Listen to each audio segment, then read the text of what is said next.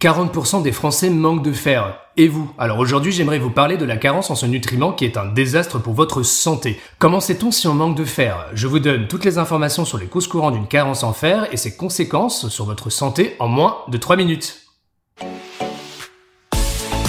NutraStream, votre média interactif pour tout savoir sur les ingrédients de santé naturelle. Vous ne pouvez pas imaginer le nombre de personnes qui ne savent même pas qu'elles manquent de fer. Tiens, ma sœur par exemple, elle est souvent fatiguée et attrape tout ce qui traîne. Je lui ai dit fais un check-up complet avec un médecin et évalue ton taux de fer. Pour la petite histoire, elle était végétarienne il y a encore deux ans et pour des raisons personnelles, elle a décidé de ne plus l'être. Elle m'a répondu Je ne suis plus végétarienne, j'ai tout ce qu'il me faut, je ne suis pas en manque de fer. Ça n'a rien à voir, on peut manquer de fer, hein, vegan ou non.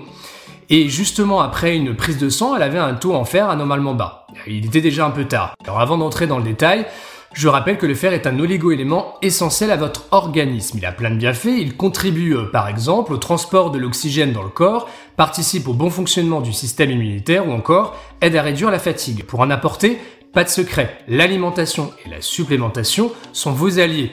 Ça paraît simple et pourtant les études montrent que le fer est la carence la plus fréquente en France. Tout d'abord, quelles sont les causes courantes d'une carence en fer?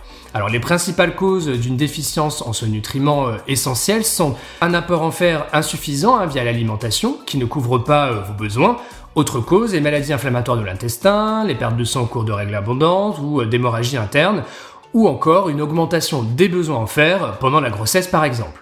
Une carence en fer entraîne des symptômes plus ou moins graves et ces signes et symptômes varient en fonction de l'âge, de votre état de santé et du niveau de fer dans votre corps. Quels sont les signes d'un manque de fer? C'est là le problème. Il faut préciser que chez certaines personnes possédant un taux bas en fer ne présentent aucun symptôme. Difficile de se rendre compte dans ce cas d'un manque de fer, sauf au hasard à la suite d'une prise de sang.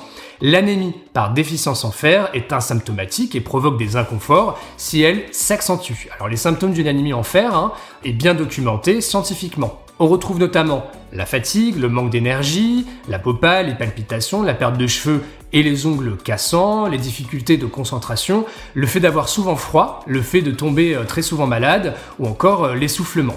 Une baisse de niveau en fer non traité progresse en anémie. Alors la prise de sang est un moyen de tester son niveau de fer.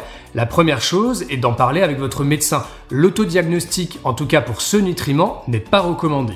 Alors très souvent, et afin de vérifier euh, que l'anémie est bien reliée à une insuffisance en fer, le médecin prescrit aussi un dosage de la ferritine qui est une sorte de euh, témoin de vos réserves en fer. Pour information, un taux de ferritine inférieur à 20 nanogrammes par millilitre de sang révèle un manque de fer généralement. Alors d'autres dosages sont possibles comme le fer sérique ou encore la transférine. Fait intéressant, la façon dont votre corps métabolise le fer est unique car il n'excrète pas ce minéral mais le recycle et le retient. Ainsi, un niveau trop haut en fer peut également être un problème. Pour éviter une carence en fer, on peut se poser la question, doit-on se supplémenter en ce nutriment Eh bien justement, j'y réponds dans un autre podcast. En tout cas, abonnez-vous aux vidéos et podcasts NutraStream pour ne rien manquer, comme les autres podcasts en 2 minutes 59 et bien d'autres choses. À très bientôt.